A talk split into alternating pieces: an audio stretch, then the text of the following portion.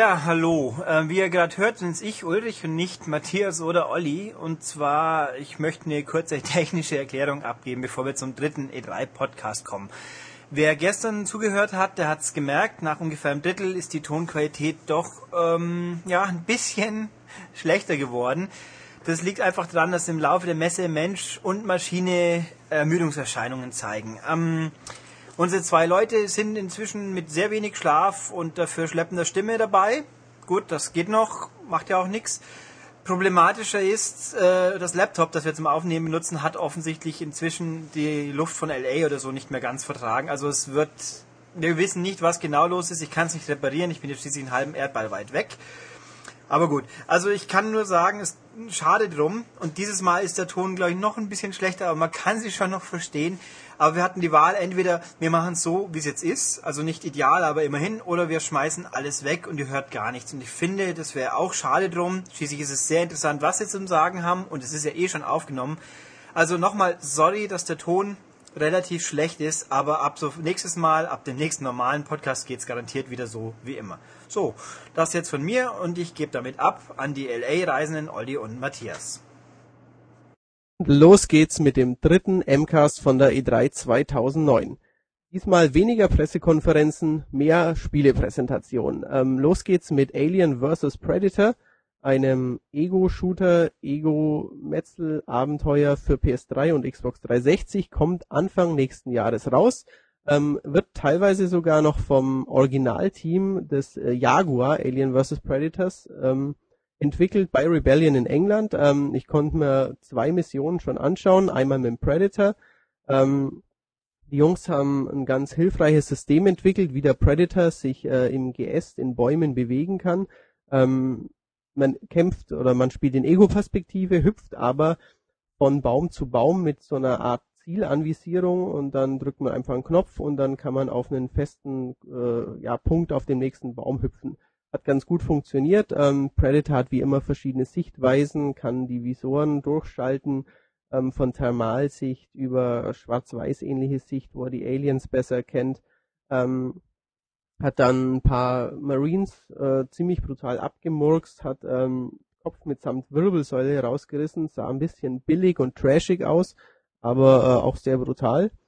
Ähm, ja, war der damalige Teil, der vor knapp zehn Jahren für PC erschien, auch schon, auch richtig brutal und es scheint diesmal auch wieder die Devise der Jungs zu sein. Ähm, ich habe dann gesehen, wie der Predator sich mit einigen Aliens rumschlagen musste, äh, die sich ziemlich elegant um die Baumstämme gewunden haben, ihn verfolgt haben. Ähm, er konnte in Stealth-Modus gehen, äh, das sah recht stylisch aus, denn dann eben dann haben wir den Predator noch so als gläserne Silhouette gesehen. Ähm, ja, war ein interessantes Spiel, hat mir gut gefallen. Ähm, die Entwickler haben dann noch ein paar Gadgets gezeigt. Ähm, der Predator kann sich so ein bisschen ins System der feindlichen Soldaten reinhacken, wie auch immer. Jedenfalls kann er ihren Funkkontakt stören. Ähm, er kann falsche, ich glaube, Funkbotschaften senden oder die Soldaten irgendwie mit äh, irgendwelchen Sprachsamples ablenken und äh, ja, dann sie praktisch trennen, was natürlich für ihn sehr praktisch ist, weil dann kann er einen nach dem anderen äh, abmurksen mit ja, ähnlich wie Klingen von Wolverine von hinten durchbohren, ähm, wie gesagt, Kopf abreißen und ähm, sah schon ganz vernünftig aus, sah gut aus, aber ähm, sah nicht so hervorragend aus wie auf den ersten Screenshots, wie es uns die Jungs äh, neulich glauben machen wollten. Ähm, der Predator, soweit ich das gesehen habe, verfügt äh, nicht über die jetzt in vielen Spielen gängige Lebensenergieaufladung, sondern musste sich so äh, ja Health Injections reinhauen und ähm, konnte dann wieder gestärkt weitermachen. Ähm, dann sind einige Aliens aufgetaucht. Ähm, in seinem anderen Vision Mode ähm, hat man dann so, so, so grüne Rauchschwaden ähm, gesehen von, von, Löchern, wo eben Aliens rumkriechen und ähm, ja, von wo ihn sie attackieren können. Er hat dann die Aliens auf ähnlich rabiate Weise abgemurkst, ähm, hat als Trophäe diese aus dem Mund rausschnellende Zunge mit dem Kopf äh, hat er irgendwie gesammelt und ähm, damit kann man dann im Spiel irgendwas machen. Das hat er mir aber, glaube ich, noch nicht verraten oder ich habe es wieder vergessen. Die Schulterkanone kommt zum Einsatz. Ähm, auch mit äh, platzenden Gegnern und allem drum und dran. Später ähm, haben mir die Jungs noch äh, die Kampagne von den Menschen, also von den Marines gezeigt. Ähm, ich habe mir noch notiert hier, dass das Spiel 30 Jahre nach dem Film Alien 3 spielt. Ähm, hatte ziemlich coole Lichteffekte äh, bei der Kampagne der Menschen. Ähm, mit mit äh, so einem kleinen Leuchtfeuer oder mit der Taschenlampe ähm, durch düstere Gänge laufen, gruselige Aliens ähm, mit der Shotgun erlegen. Sah sehr cool aus. Ähm, war in dem Präsentationsraum jetzt noch nicht so gruselig, aber ich könnte mir vorstellen, dass es daheim dann schon recht unter die Haut geht und ja, dass ihr da ein bisschen Schiss haben werdet. Ähm, die Marines verfügen über eine Art Radar, die ihnen eben die Gegner oder der ihnen die Gegner anzeigt. Ähm, der Sound, den fand ich relativ schwach noch. Die Waffen haben sich ziemlich dünn angehört und auch die Ballereien hatten irgendwie noch nicht so richtig Druck. Was aber irgendwie trotzdem sehr cool war, war der Sound der zweiten Waffenfunktion, auch im, warum auch immer der dann plötzlich gut war. Das war so ein richtig schönes, ich hoffe, ich krieg's jetzt hin, so ein Thump, wenn man äh, eine Granate schießt und ähm, die Aliens dann damit erlegt. Am Schluss ist, er, ist der Entwickler draufgegangen, weil ähm, er Alienblut abbekommen hat und äh, ihn das verätzt hat. Das ist ja bekanntermaßen ziemlich ungesund, dieses Alienblut. Ähm, ich mache dann gleich mal weiter mit dem nächsten Spiel. Das habe ich auch bei Sega gesehen. Das war Alpha Protocol. Ähm, das wird bei Obsidian Entertainment entwickelt. Die sind ähm, hauptsächlich bekannt für Rollenspiele auf dem PC, zum Beispiel die Neverwinter Nights Serie. Da haben die einiges gemacht und ähm, das ist jetzt äh, ihr großes Konsolenprojekt. Ist ein eher realistisches Spiel, also nichts mit Fantasy-Universum, ist ein Spionage, Rollenspiel, Abenteuer mit viel Ballereien.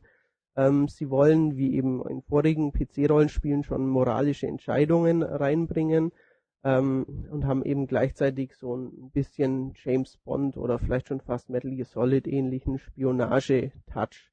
Ähm, der Held hat ein PDA mit, mit, mit allen möglichen äh, Infos über seine Gegner und äh, ja, verfügt über technische Gimmicks, da komme ich später noch, noch drauf zurück. Ähm, der Dialog funktioniert so ein bisschen wie Mass Effect. Ähm, man hat so Keywords, mit denen man ähm, dann eben im Dialog äh, ja,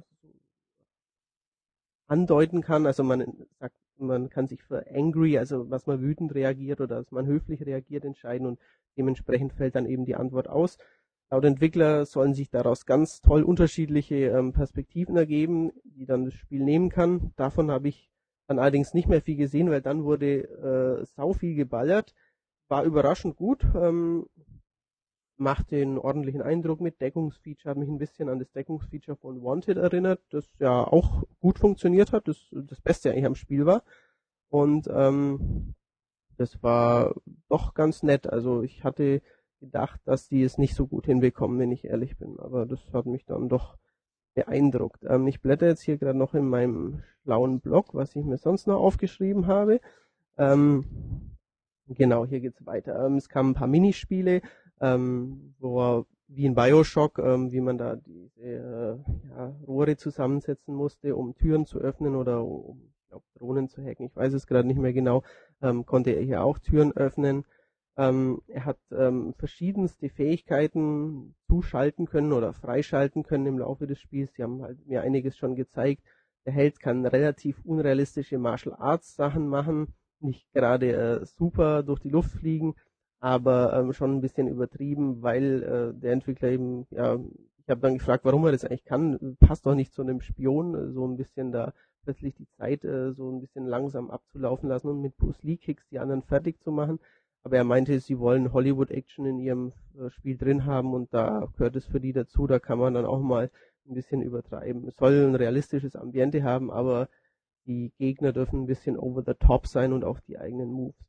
Es gibt eine Critical Shot äh, Fähigkeit, wo man dann ähm, mit einer Shotgun die Gegner richtig reihenweise umlegen kann. Ähm, es war nicht, nicht übermäßig brutal, es war ein Third-Person-Shooter, aber ähm, ich habe, glaube ich, kein Blut entdeckt, wenn ich mich richtig erinnere.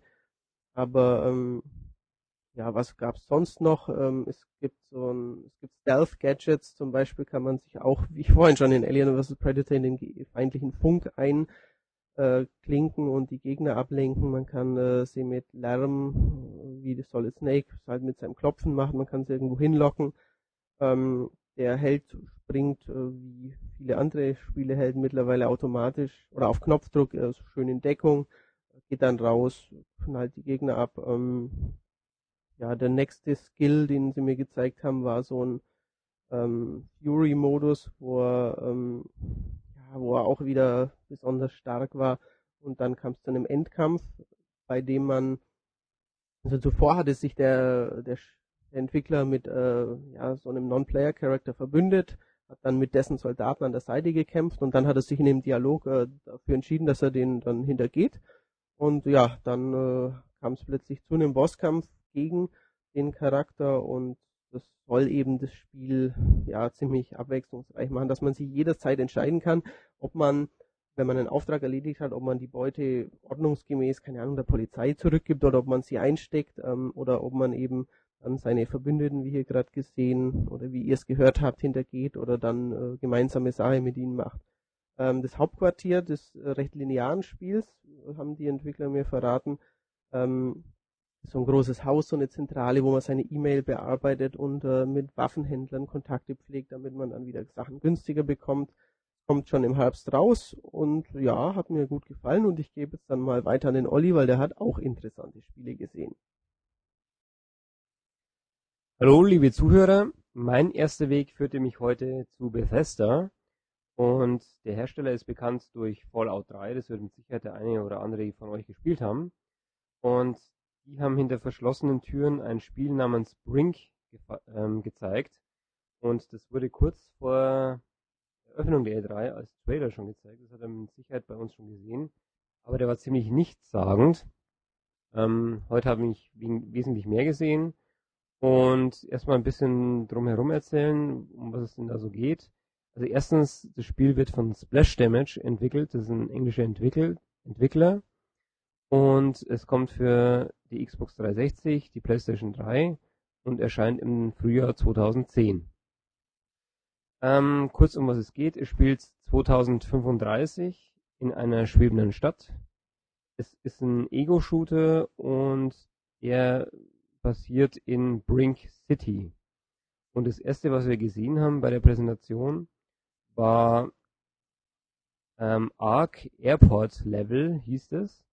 Und ja, dort ging es dann gleich richtig zur Sache. Ähm, das ist so eine Art Einführungslevel gewesen und mit dem Einführungslevel haben uns die Entwickler gezeigt, was unter dem Smart-Button zu verstehen ist. Unter dem Smart-Button meinen sie, das ist einfach, ähm, ich glaube, es war die Y-Taste, die sie gedrückt haben bei der 360-Demo, die sie vorgeführt haben. Ähm, mit dieser Taste werden kontextabhängige Moves ausgeführt. Ähm, ihr müsst euch das ein bisschen vorstellen wie ein Ego-Shooter, also Modern Warfare zum Beispiel meets ähm, Mirror's Edge. Wenn ihr bei Modern Warfare ähm, an irgendeinen Zaun oder sowas geratet, dann könnt ihr über den nicht drüber springen, weil es das Spiel nicht vorsieht. Das haben auch die Entwickler erkannt und haben gesagt, hey, das wollen wir anders machen, das ist uns viel zu nervig. Ähm, der Spieler soll über solche Hindernisse hinwegkommen und das passiert eben über diesen Smart Button, den man dann drücken muss. Und ja, der Charakter entwickelt sich je nach Spielweise, ähm, ist von Anfang an editierbar, man kann seinen eigenen Charakter erstellen. Ähm, es wird dann wahrscheinlich keinen Charakter aussehen wie der andere, wenn man zum Beispiel dann online spielt. Und ja, vielleicht nochmal kurz zurück zu dem Smart Button. Äh, das Beispiel, das sie gezeigt haben, das war ein äh, mehrstöckiges Gebäude, ein Flughafengebäude, soweit ich mich erinnere. Und ähm, dort hat äh, der Entwickler das Geländer markiert, das zu einer anderen Ebene hochführt und dann einfach mit einem, wie es genau funktioniert, haben sie nicht erklärt, aber auf jeden Fall auf diesen Button geklickt, ähm, den Analog, Analogstick wahrscheinlich gedrückt und dann ist äh, diese Spielfigur in der Ego-Perspektive, so wie in Mirror's Edge, einfach zwei, drei Ebenen nach oben gesprungen. Das sah ziemlich stylisch aus, ziemlich flüssig und war ganz cool. Das zweite Beispiel, das wir gezeigt haben, das war in einer Sicherheitsschleuse mit so Laserbarrieren drin Und statt nach oben hat der Entwickler nach unten gezeigt, ist drauf zugelaufen und die Spielfigur ist unter den Laserbarrieren durchgerutscht. Also ein ähnlicher Move, den man auch schon aus Mirror's Edge kennt. Ja, und äh, Ziel von dem Ganzen ist, dass der Ego-Shooter insgesamt flüssiger werden soll und nicht mehr durch solche irrationalen Grenzen aufgehalten werden soll. Ja, was sie dann gezeigt haben, ähm, war ein Ausschnitt aus dem Singleplayer-Modus. Ähm, sie haben ein weiteres cooles Feature eingebaut. Ähm, auf Knopfdruck, Knopfdruck öffnet sich ein Fenster und man bekommt verschiedene Missionsziele angezeigt. Die Missionsziele haben verschiedene ähm, Erfahrungspunkte, Werte und man kann sich dann aussuchen, welches Ziel man als nächstes erledigt. Also zum Beispiel, man ist in, in Hafenstadt und geht in das Menü und kann zum Beispiel anklicken, eskortiere irgendeine Drohne oder stürme ähm, das äh, Viertel XY. Und je nachdem, was man sich dann aussucht, ähm, geht es natürlich in ein anderes Levelareal und wenn man das erfolgreich meistert, bekommt man auch verschiedene Erfahrungspunkte. Denn ähm, Brink ist ein Ego-Shooter mit sehr, sehr hohem Rollenspielanteil. Und ja, was gibt's sonst noch zu erzählen über Brink? Ähm, die Grafik, willst du hören, Matthias? Äh, die Grafik sieht sehr toll aus, muss ich sagen. Ähm, kein Überknaller, aber insgesamt ein sehr solides Spiel. Ein bisschen vergleichbar mit der Detailfülle von einem Half-Life, würde ich jetzt mal sagen, Half-Life 2. Ähm, war teilweise sehr, sehr rostig, mit, mit so einem Wellblechstadt hat man gesehen, am Rande von einem Hafen. Ähm, sehr viele Details. Bei den Shootouts waren äh, springen Funken, wenn man irgendeine Tür oder sowas schießt. Ähm, Granaten hinterlassen coole Explosionen. Also das war schon alles sehr, sehr kompetent inszeniert, würde ich jetzt mal sagen. Ähm, was auch noch dazu kommt, ist, während des Spiels kann man an bestimmten Positionen die Klasse ändern. Also die äh, Klasse an ähm, Charakter, den man spielt.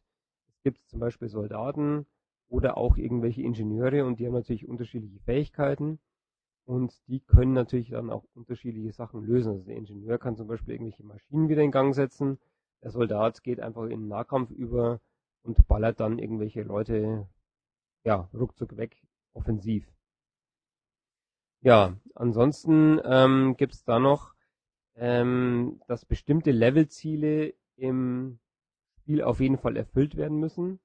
Auch wenn man eine gewisse Auswahlmöglichkeit hat an Spielzielen, die man erfüllt und die man dann auch äh, individuell auswählen kann, welche man nacheinander erfüllt, müssen auf jeden Fall, um im Spiel weiterzukommen, bestimmte Ziele erfüllt werden. Und ja, der Creative Designer des äh, Spiels Brink, der hat früher ähm, Seifernfelder gemacht und insgesamt muss ich sagen, das ist ein sehr, sehr cooles Spiel wird. Ja, merkt euch auf jeden Fall mal vor. Das heißt Brink und ist von Bethesda. Was ich heute ebenfalls angespielt habe, war Forza Motorsport 3.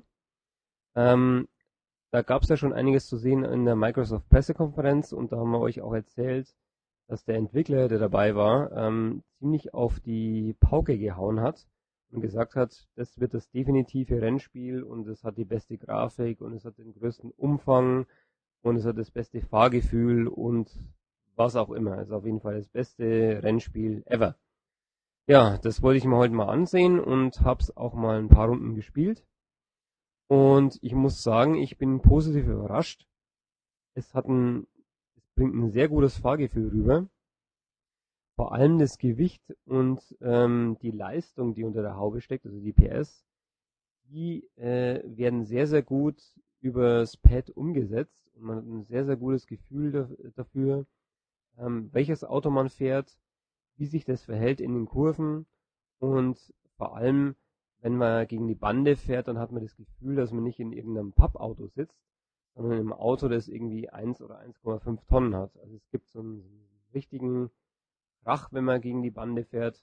Man wird zurückgeworfen auf die Straße und das macht einfach irgendwie Spaß, muss man schon sagen. Und apropos, wenn man einen Unfall baut oder gegen die Bande fährt, ähm, man kann zurückspulen mittlerweile in Forza Motorsport 3. Wenn man auf eine Taste drückt, geht es fünf Sekunden im Spiel zurück. Man kann dann den, den Fehler korrigieren. Wenn man wirklich zwei oder drei Fehler aneinander gehängt hat und es dauert mehrere Sekunden, dann kann man auch zweimal zum Beispiel zurückspulen.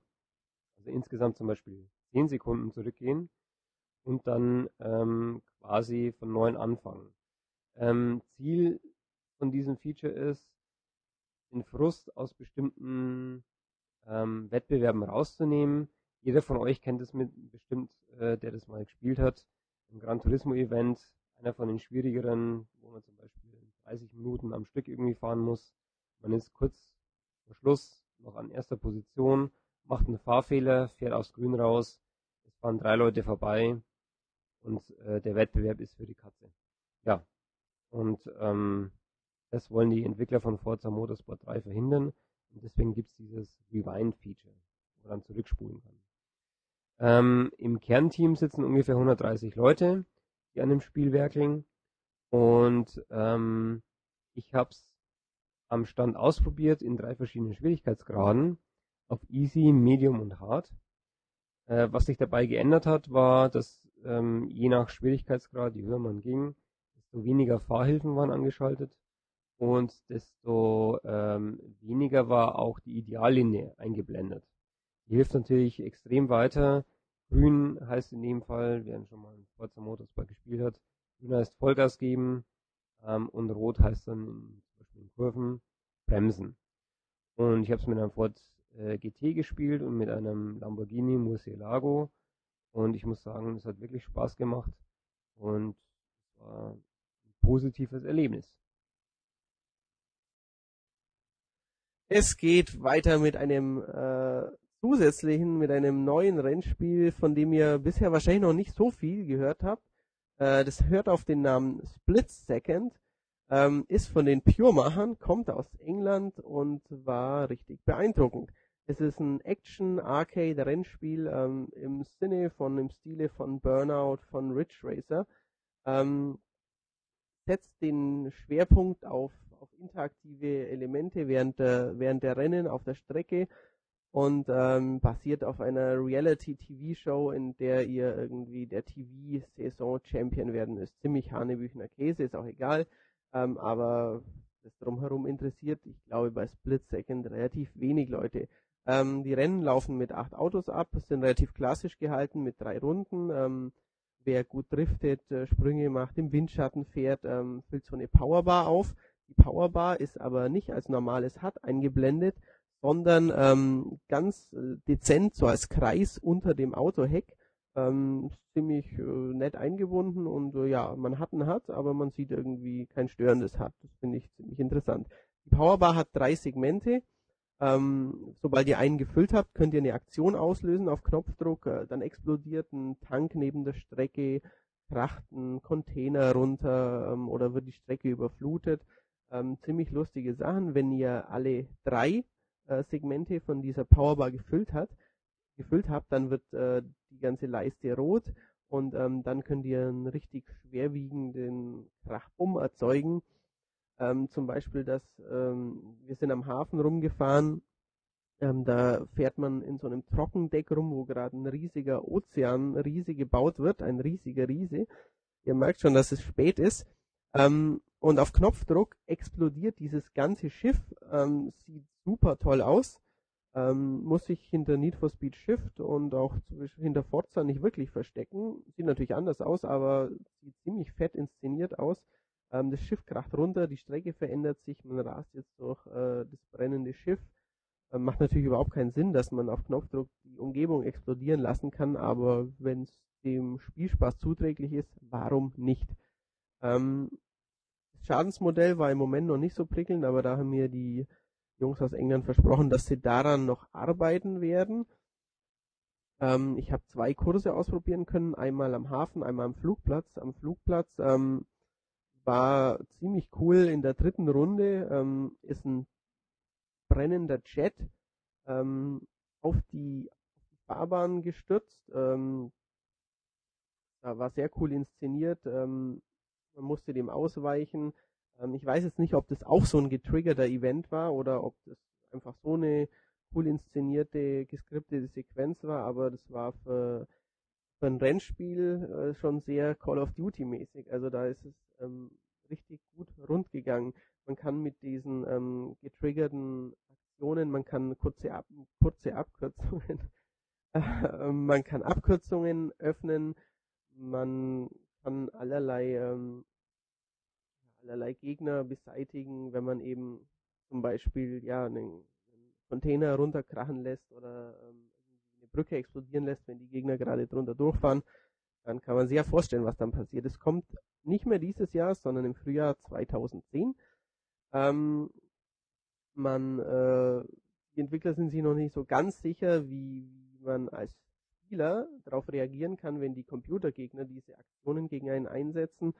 Ähm, er meinte, er hat es ein bisschen fadenscheinig erklärt, dass man dann mit seinen guten Skills zwar ein bisschen Grip verliert, aber wenn man eben gut fährt, kann man das immer noch retten, was aber nicht wirklich Sinn macht, wenn ein Schiff auf einen draufkracht. Da bin ich mal gespannt, wie das, ähm, wie das dann gelöst ist. An dieser Stelle vielen Dank an den spanischen Kollegen, der diese äh, durchaus intelligente Frage gestellt hat, die mir natürlich nicht eingefallen war, weil ich immer noch äh, über die Grafik gestaunt habe. Ähm, könnte auch so eine Art Revenge-System geben, haben die Entwickler noch fabuliert, ähm, dass man ja so einen speziellen Feind dann vielleicht während, während eines Rennen hat, wenn, hat, wenn der einen vorher ähm, fertig gemacht hat, dass man dann irgendwie zurückschlagen könnte und auch über einen Video-Editor denken sie nach. Online-Modus wird es natürlich geben, so ähnlich wie in Pure mindestens und alles noch besser, hat er versprochen. Ähm, obwohl es erst in einem Jahr kommt, sah es schon grafisch richtig, äh, richtig packend aus und ähm, wird äh, sicherlich kein Gran Turismo Konkurrent, aber ähm, ein richtig klasse Rennspiel. Das würde ich mich jetzt schon mal festlegen. Danach äh, war ich bei Square Enix, haben wir die Wiederbelebung einer alten, aber in Europa nicht sonderlich ähm, allgegenwärtigen Franchise angeschaut, und zwar Front Mission. Das ist ein Mac-Strategiespiel, wo die ähm, Roboter Wanzer heißen. Sehr lustiger Name, wie ich finde was ähnliches wie Panzer als Wanzer zu bezeichnen. Ähm, der neue Titel heißt Front Mission Evolved, wird ein Third-Person-Action-Spiel, hat mich spontan an Lost Planet erinnert, ähm, wird in Europa entwickelt, bei, nein, wird in USA entwickelt, aber im Westen, ähm, eben bei Double Helix. Ähm, äh, der japanische Front Mission Guru Hashimoto Shinji war da und ähm, fabuliert, wie es japanische Entwickler zurzeit ständig machen, dass äh, ja die japanische Art des Storytelling und der Spieleentwicklung doch sich mit dem Westen vereinigen müsse und ähm, dass da dann endlich Spiele rauskommen, die vielleicht nicht nur die Japaner interessieren, sondern äh, auch die ganze Welt. Dass die Japaner das nicht können, sehen wir ja bei Resident Evil, das interessiert ja niemand außerhalb Japan. Ich verstehe es nicht. Zurzeit scheinen die Japaner alle auf dem Trip zu sein. Ähm, vom Spiel selber habe ich ähm, nur kurze Spielszenen gesehen. Wie gesagt, Roboter-Action, die Grafik war noch ein bisschen steril, kommt für PS3 360. Ähm, Termin wollten sie noch keinen nennen, aber ich glaube nicht mehr, dass es dieses Jahr kommt, obwohl es auf der Games Convention, auf der Gamescom, Entschuldigung, wie sie in diesem Jahr heißt, sogar schon spielbar sein soll. Ähm, ich habe mir hier noch notiert, ähm, dass die Wanzer ähm, die sollen nicht zu behäbig wirken. Ähm, es soll also nicht so ein Stapfen und Stampfen sein mit einem großen, schweren Metallklotz, sondern eher ein Springen und ein Sliden und ein Skaten und ein Hovern, ähm, dass die Wanzer sich richtig schnell bewegen. Man kann auch aus denen aussteigen ähm, und dann Missionen zu Fuß erledigen und ja, äh, die Story soll eben mit dem japanischen Know-how ähm, soll richtig gut werden. Die Bossgegner, ähm, also die großen Over-the-Top Riesen-Max, ähm, werden die Persönlichkeit ihrer, ihrer Fahrer, also ihrer Lenker ähm, irgendwie innehaben. Weiß nicht, ob äh, dann ein besonders böser Mac kommt, wenn der Gegner besonders böse ist oder ein besonders, keine Ahnung, ich weiß noch nicht. Äh, ich habe vom Spiel, wie gesagt, noch nicht viel gesehen. Ähm, ich war dann weiter bei Square Enix unterwegs und ähm, habe mir Nier angeschaut. Ähm, N-I-E-R wird das Ganze geschrieben, ist ein Action-Adventure Hack and Slay. Ähm, hat ein ziemlich cooles Art-Design, ähm, so eine zerstörte Jetzt-Welt, also man sieht zerstörte moderne Häuserblöcke, ähm, gleichzeitig so ein bisschen Fantasy-Oblivion-mäßigen Style. Der Held sieht äh, japanisch typisch ziemlich cool aus, ähm, blättert sich durch äh, also nicht menschliche Monsterhorten, waren so kleine Schattenwesen. Ähm, Im Moment war es noch äh, ohne Sprachausgabe, das haben sie mir aber versichert, dass das noch kommen wird. Ähm, die Grafik war leider äh, nicht besonders gut. Das, ich dachte schon, als ich die ersten Artworks und den Trailer gesehen habe, hui, hui, hui, da kommt ja was Ninja Gaiden mäßiges, richtig äh, Großes vielleicht auf mich zu oder Devil May Cry mäßiges. Ähm, sah dann aber eher so ein bisschen aus wie das schon mittlerweile betagte 360 und PS3 Rollenspiel Enchanted Arms, falls sich da jemand dran erinnert. Ähm, die Gegner, äh, die Gegner, die Umgebung waren ziemlich leer, die Gegner noch ziemlich klein und nichtssagend und auch die Action sah nicht sehr fett inszeniert aus bisher, leider. Ähm, dabei birgt es durchaus Potenzial. Der Held hat so ein Magiebuch dabei, mit dem er Zauber beschwören kann. Ähm, äh, kämpft mit dem Katana, das zieht wie ein Soul Calibur so einen Schweif hinter sich her.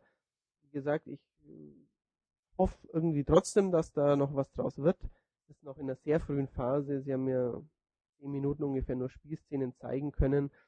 Aber ähm, die äh, Idee und ähm, das Art Design, die Welt finde ich sehr ansprechend. Das äh, Gameplay fand ich sehr enttäuschend und ähm, jetzt wisst ihr wenigstens Bescheid, dass Nier von Square Enix kommt und könnt euch vielleicht wie ich trotzdem darauf freuen und ähm, ja, dann gebe ich wieder zurück an Olli. Der hat sich nämlich zum Beispiel ein paar Take-Two-Spiele angeschaut, ähm, sowas wie Bioshock oder so andere Sachen und da wird er euch jetzt was von erzählen. Bei mir ging es ebenfalls actionreich weiter. Mein nächster Abstecher führte mich zu Take-Two. Und äh, dort sah ich mir als erstes Borderlands an. Das wurde ja schon vor einiger Zeit angekündigt, damals noch mit so einem Slogan von wegen, wir haben mehrere hunderttausend Waffen im Spiel. Äh, der aktuelle Stand ist, dass es nicht bei äh, mehreren hunderttausend liegt, sondern bei mehreren Millionen Waffen. Ähm, ja, wer sich fragt, was denn das alles soll und wie denn das überhaupt zustande kommen kann, äh, die Entwickler haben erzählt, dass es eine Software-Routine ist, die automatisch bestimmte Waffen dann irgendwie abwandelt und dann halt mal mit einem etwas dickeren Lauf oder mit einem etwas dünneren Lauf dann irgendwie abbildet und die kann man dann eben sammeln. Und ähm, ja, das ist so irgendwie der Gag, der dahinter steckt. Also mittlerweile messen die Entwickler auch nicht mehr ganz so einen großen ähm, oder messen dem Ganzen nicht mehr so eine ganz große Bedeutung bei haben das auch nur noch am Rande erwähnt. Es gibt auf jeden Fall sehr, sehr viele Waffen, die man suchen kann oder auch nicht. Man wird auf jeden Fall so die, die Grundwaffen von Shotgun über Raketenwerfer bis hin zu Alienwaffen die ganze Palette relativ schnell haben und dann muss man halt nur noch sich darum kümmern, dass man bestimmte andere Sachen auch bekommt. Ja, Borderlands spielt in einer offenen, großen Welt. Die Entwickler beschreiben es als Ego-Shooter meets RPG. Und ähm, man hat auf jeden Fall, wenn man Kämpfe bestreitet, bekommt man Erfahrungspunkte. Man kann in einen Erfahrungsbaum dann verschiedene Wege der Charakterentwicklung wählen. Also man kann zum Beispiel dann sagen, man hat irgendwie einen Kämpfer und den Kämpfer entwickelt man in die Richtung A und in die Richtung B oder in die Richtung C, je nachdem, wie man eben seinen Charakter ausbauen will. Ähm, an sogenannten Vehicle Stations gibt es dann die Möglichkeit, dass man die große Welt auch mit äh, Fahrzeugen dann erforscht. Und ähm, das haben die Entwickler auch vorgeführt. Hat wunderbar funktioniert. Das ist ähm, wie, ja, wie wenn man ein, ein, ein Vehikel ordert äh, per Luftpost und das geht dann einfach da und man steigt ein und kann dann damit rumfahren. Ja, was sonst noch zu sehen war, das war die Optik. Das ist ein sehr schöner, stylischer Cell-Shade ähnlicher Look gewesen. Sehr individuell. Ähm, Habe ich so in der Form auch noch bei keinem anderen Spiel gesehen und lohnt sich auf jeden Fall mal ähm, irgendwie da mal zu gucken, ob einem das gefällt oder nicht. Ähm, was auch noch im Spiel vorkommt, ist Tag- und Nachtwechsel. Ähm, es ist ein Mix aus Western und Fallout 3 Ambiente, also so ein bisschen heruntergekommenen Endzeit-Ambiente. Ähm, mit Geld kann man Waffen kaufen. Ähm, ich habe schon erwähnt, dass es mehrere Millionen Waffen davon gibt, die man kaufen kann. Und insgesamt geht es um Differenzierung und das Sammeln und das Erforschen in dem Spiel. Und das soll auch die Hauptmotivation dem Spiel sein, dran zu bleiben. Und ja. Und was auch noch dazu kommt, ist, da ja der Charakter sich mit der Zeit entwickelt, also nicht nur in Richtung zum Beispiel extremer Kämpfer, sondern er wird auch immer stärker, steigt in seinem, seinem Level auf und ähm, in der offenen Welt wird es so gelöst, dass man an einem zentralen Punkt anfängt und man kann quasi in jede beliebige Richtung außen rumlaufen und die Monster, die einen dann erwarten, die sind dann ungefähr auch auf dem Level, ähm, wo der Spieler auch sich momentan befindet. Und man kann die Monster auch besiegen. Also man trifft dann nicht irgendwie, wenn man nach Norden geht, auf irgendwelche Monster, die dann super stark sind und die einen niederkloppen, sodass man keine Chance hat. Sondern es wird immer so sein, dass die entsprechenden Monster auch auf einen warten. Außer man sagt, man läuft immer nur nach Norden und verbessert sich nicht in irgendeine Richtung, dann wird man irgendwann mal an die an eine Stelle kommen, wo es dann heißt, ja, ich brauche mal einfach Level 15, um an dieser Stelle weiterzukommen und du musst dich halt irgendwie an anderer Stelle dann aufleveln. Ja, so viel zu Borderlands. Ähm, das zweite Spiel, was ich bei Take-Two gesehen habe, war Bioshock 2. Leider gab es zum Singleplayer-Modus nicht wirklich was Neues. Ähm, nur die üblichen bekannten Fakten, dass es zehn Jahre nach Teil 1 spielt, dass man als Big Daddy Prototyp unterwegs ist. Ähm, ja, das war eigentlich, eigentlich so die, die Fakten. Das Neue, was sie enthüllt haben, ist, dass Bioshock 2 über einen Multiplayer-Modus verfügen wird. Und der Multiplayer-Modus, der spielt einen Jahr, ein Jahr vor Teil 1. Also liegen quasi zwischen der, der normalen Singleplayer-Erfahrung und der Multiplayer-Erfahrung liegen ungefähr elf Jahre. Ähm, ja, wer den ersten Teil gespielt hat, erinnert sich oder sieht sofort im Multiplayer-Modus Parallelen. Ähm, die Entwickler, die haben ein, ja, das Level, wie hieß es nochmal, den Kaschmir-Raum. Ich weiß nicht, ob ihr euch noch daran erinnern könnt. Ähm, den haben sie gespielt. Der war sehr, sehr verwinkelt, ging über mehrere Ebenen ging auch nach unten, hatte geheime Bereiche und so weiter. Und es war insgesamt nett anzuschauen, aber ich weiß nicht, ob das unbedingt ein Kaufgrund ist, dass jetzt ein Multiplayer-Modus bei Bioshock dabei ist. Für mich war Bioshock 1 einfach eine Singleplayer-Erfahrung, ähm, die von der Story gelebt hat, von den Aufrüstmöglichkeiten, mit den Plasmiden, mit den verschiedenen Waffen, mit, mit dem System, dass irgendwie die Daddies rumlaufen und die Sisters dabei haben und so weiter. Das hat für mich irgendwie einen Reiz ausgemacht. Den Reiz äh, im Multiplayer-Modus konnte ich jetzt noch nicht so recht entdecken, auch wenn sich die Entwickler da einige Mühe geben, ähm, da interessante Sachen einzubauen. Aber lassen wir uns einfach überraschen und wollen wir nicht im Vorfeld schon irgendwie die ganze Sache schlecht reden. Und Lassen wir uns einfach überraschen. Meine letzte Station an dem Tag war bei Konami, bei der Pressekonferenz. Ähm, und das Interessanteste auf der Pressekonferenz war das neue Castlevania, das angekündigt worden ist. Das Castlevania heißt Lords of Shadow. Ähm, wer die M-Games verfolgt, der weiß auch bereits, dass Lords of Shadow schon vor einiger Zeit angekündigt worden ist. Nur mit einem Namen oder mit einem kurzen Trailer. Ähm, mittlerweile ist es bekannt, dass es sich um eine Episode von Castlevania handelt. Und es soll die Serie quasi resetten. Es soll eine Wiedergeburt werden von der Serie mit, neuen Features und der ganze alte Ballast, der soll über den Haufen geworden, geworfen werden. Wird ein 3D-Spiel werden und entsteht in Zusammenarbeit mit Kojima Productions. Das ist so die wichtigste Neuheit. Äh, entwickelt wird das Spiel von Mercury Steam. Das sind äh, spanische Entwickler, die auch schon Jericho gemacht haben. Das war jetzt nicht so der Überhit. Ähm, deswegen sind wir auch nur ein bisschen skeptisch, was Castlevania äh, Lords of Shadow anbelangt. Lassen wir uns mal überraschen, was dabei rauskommt. Es wird auf jeden Fall für PlayStation 3 und Xbox 360 erscheinen. Und ähm, Hideo Kojima hat sich dafür entschieden, sowas mal zu wagen, ähm, weil es irgendwie ja in seine aktuelle ähm, Philosophie passt. Es soll eine frische, Heransge frische Herangehensweise mit einem frischen, nicht japanischen Studio sein. Und die sollen Castlevania quasi wieder zu Erfolg führen, so wie es früher einmal war. Und ja, das muss einfach mal überraschen. Was sie noch gezeigt haben, ist, dass es um eine geheimnisvolle Waffe, äh, nicht Waffe, Entschuldigung, um eine geheimnisvolle Maske geht.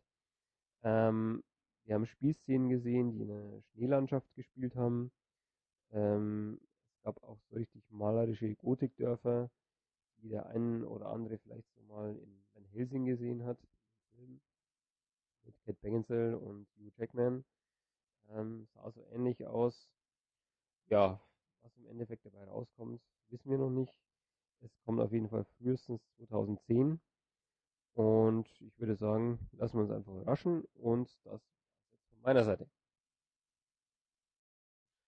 So, damit schicken wir den guten Olli in seinen verdienten Schlaf. Ähm, ich muss euch leider sagen, dass ähm, unsere schöne E3-Podcast-Zeit sich damit schon dem Ende nähert. Ähm, aber ich habe für den Schluss noch etwas Feines aufgehoben und zwar habe ich mir und euch Bayonetta aufgehoben. Ähm, ist ein Actionspiel von Platinum Games, ähm, den Machern von ja, zum Beispiel Mad World oder auch ähm, ja, Beautiful Joe und Okami. Also es sind Leute, die es richtig drauf haben. Ähm, der Chef dieser Truppe für das Projekt Bayonetta ist Hideki Kamiya. Ähm, zusammen mit seinem Produzenten Hashimoto war der da. Und sie haben ähm, Bayonetta in Aktion gezeigt. Ähm, am Stand konnte man es auch noch anspielen. Also wir haben jetzt äh, richtig viel Infos dazu. Ähm, und ähm, was mir als erstes aufgefallen ist, ist, dass die Heldin, ähm, das ist so eine Gothic-Hexe mit Brille und äh, Knarre und äh, ziemlich tollem Lackoutfit, dass die einen super Knackarsch hat. Das nur mal so am Rande, aber das äh, ja, fällt einem eben ständig auf, wenn die dauernd possierlich von links nach rechts wackelt. Ähm, das Spiel ist Devil May Cry äh, hoch 2 ähm, Climax Action nennen die Entwickler dieses, äh, ja, also spaßeshalber dieses Genre, denke ich mal. Ähm, es äh, soll einfach übertriebene Action ähm, in Reinkultur sein. Ähm, das erste, was ich gesehen habe, ähm, ist auf einem Lavastrom gesurft, hat dabei Dämonen eingehackt, ähm, in der Luft Quicktime-Events vollzogen, ähm, wenn sich so eine kleine Leiste gefüllt hat. Die muss man normal füllen. Für die Demo war die Leiste immer voll. Ähm, dann kann sie sogenannte Torture-Attacks vom Stapel lassen. Sie holt so eine kleine Folterkammer, wo ein Gegner zermatscht wird. Sie holt ein, äh, eine Guillotine raus und äh, köpft die Dämonen, die gegen sie äh, anrennen. Ähm, sie ähm, hat ein riesiges Rad mit äh, Dornen äh, vom Himmel heraufbeschworen, was auch immer, und den Gegner dann geschreddert. Äh, völlig übertrieben, völlig abstrus. Ähm, sieht dazu aber noch saugeil aus und ähm, ja, hat zum Zuschauen schon richtig Spaß gemacht. Und dann äh, zum selber Spielen natürlich noch mehr. Ähm, die gute Dame hat äh, Schmetterlingsflügel, also Schmetterlingsähnliche Flügel, um kleinere ja, Schluchten zu überspringen oder überschweben. Ein bisschen wie äh, der dicke Klempner in Super Mario Galaxy äh, an manchen Stellen die Wand hochlaufen, dann geht's über Kopf weiter. Ähm, wie gesagt, alles sehr übertrieben, alles überzogen. Äh, hat noch ein bisschen geruckelt, äh, manchmal ist es nicht ganz hinterhergekommen, aber das kann ich in dem Fall noch schmerzen, wenn dann so viel auf dem Bildschirm passiert. Ähm, setzt sehr, sehr viel auf, auf Effekte, auf Blur-Effekte, auf Verwischer. Ähm, sieht, wie erwähnt, richtig gut aus. Es gibt Zeitlupeneinstellungen. Ähm, und ähm, ja, die Dame ist eine ziemlich coole Sau, muss man sagen. Erinnert einfach ein bisschen an Dante, nur ähm, ja, einfach noch, noch alles abgedrehter. Ähm, zum Spielerischen, auch da kann ich schon einiges zu sagen. Ähm, es verspricht ein richtig gutes werden, abseits von diesem ganzen äh, übertriebenen Chaos und äh, lustigen Sachen, die mir sehr gut gefallen. Ähm, die Heldin kann mit der Peitsche attackieren, kann mit äh, Kicks Gegner angreifen, kann Schwert ziehen, kann mit äh, die in ihren High Heels äh, irgendwie integriert sind, auf Gegner ballern. Ähm, das Ganze kann man im Ladebildschirm schön ausprobieren, kann da seine Kombos trainieren und ähm, äh, macht richtig was her, würde ich sagen. Ähm, dann kam ein Bossfight. Ähm, das war so ein gläserner Drachendämon, der durch die Wand gebrochen ist. Ähm, den hat man ein bisschen bearbeitet, oder in dem Fall hatten der Entwickler, der Hashimoto, bearbeitet. Ähm, und plötzlich äh, ja, ist dieser Drache durch den Himmel geflogen und hat das ganze Zimmer, in dem man gegen seinen Kopf gekämpft hat, äh, mit in die Luft gerissen. Äh, man hat dann in diesem am Drachenkopf befestigten Raum in der Luft äh, weiter äh, gefeitet. Ähm, der hat Lava erbrochen. Ähm, die Bayonetta-Hexe kann ihre Haare ähm, also irgendwie besteht ihr Kostüm aus Haaren und äh, das ist irgendwie so ein Zauberkostüm jedenfalls. Kann sie da richtig tolle Sachen mitmachen und ähm, ja, da hat sie den dann eben ja ziemlich weiter bearbeitet. Ähm, was ist mir hier noch aufgefallen? Ähm, die ähm, Entwickler haben äh, verraten, dass man, wie man es in Devil May Cry auch kennt, ähm, oder haben eben gezeigt am Ende der Stage, ähm, oder sogar hier, ich glaube in Bayonetta noch in einzelnen Unterkategorien, ähm, also in einzelnen Unterstages, die Scores erhält, wie gut man sich geschlagen hat, äh, over the top, äh, wie abgedreht die Action war und ähm, ja, äh, die, ähm, die Action ist wirklich ziemlich abgedreht, muss ich schon sagen. Ähm, ich habe dann, äh, ja, weil ich mir ein bisschen Sorge mache, dass man vielleicht, wenn man irgendwie alles zu Anfang hat, schon Zumindest sah es eben hier so aus. Die Entwickler mit allen Attacken rumgespielt. Ähm, ja, ob, ob das äh, nicht ein bisschen viel ist. Vielleicht am Anfang haben ja die Jungs dann eben gemeint, ähm, also am Anfang wird man ähm, mit den Händen, mit den Füßen zuschlagen können und hat eben Knarren, normalen Knarren dabei.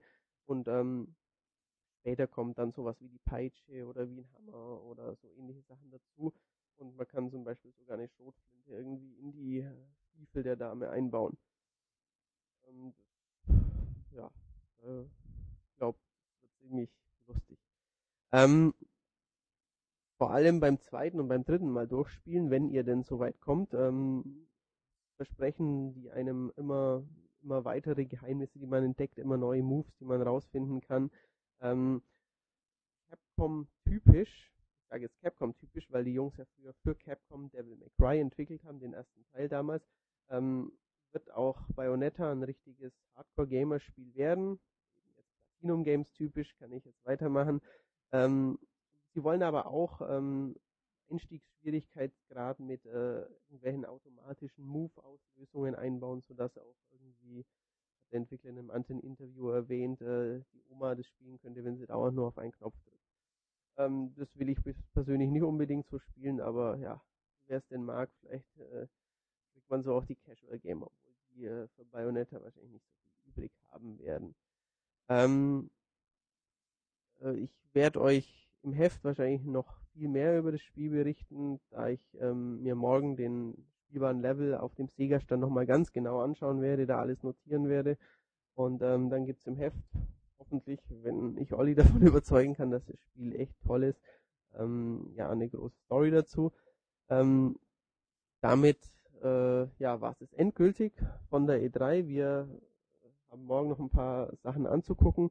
Dann geht's direkt von der Messe in den Flieger und wir kommen circa 12 bis 13 Stunden später wieder äh, in München an.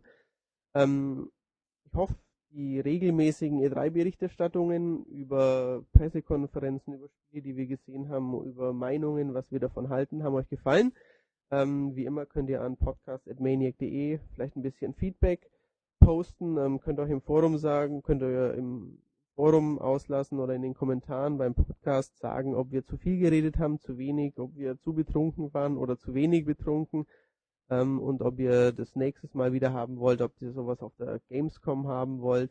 Und ähm, ja, dann gebe ich hiermit zurück an Ulrich und Philipp, die ja in Zukunft euch wieder mit Podcast-Episoden verwöhnen werden. Ähm, Olli kann nichts mehr sagen, der schnarcht hier nämlich schon zum Glück sehr leise, aber er ist schon eingeschlafen. Es ist ungefähr drei Uhr nachts in Los Angeles. Ähm, auf Wiedersehen. Äh, goodbye and uh, see you next year in LA. Jo, das waren jetzt unsere zwei Außenteam-Mitarbeiter, Matthias und Olli. Wie ihr gehört habt, ziemlich am Ende. Der Podcast ist jetzt auch am Ende. Die Tonqualität war leider auch äh, mehr oder weniger am Ende, aber wie ich am Anfang schon gesagt habe, wir hatten technische Probleme, die wir nicht besser lösen konnten auf die Schnelle. Ich sehe ja alles schnell, schnell, damit ihr auch möglichst bald was zu hören kriegt. Ähm, aber ich glaube, es ging schon. Also, wie gesagt, normalerweise wird das nicht nochmal passieren, aber und bis nächstes Jahr arbeiten wir dran. Morgen gibt es einen ganz normalen Podcast, wie Matthias schon vermutet hat, von Philipp und mir, mit weniger E3-Themen, dafür mehr aktuelle Hier-Themen. Deswegen hören wir uns dann am Freitag wieder. Bis dann.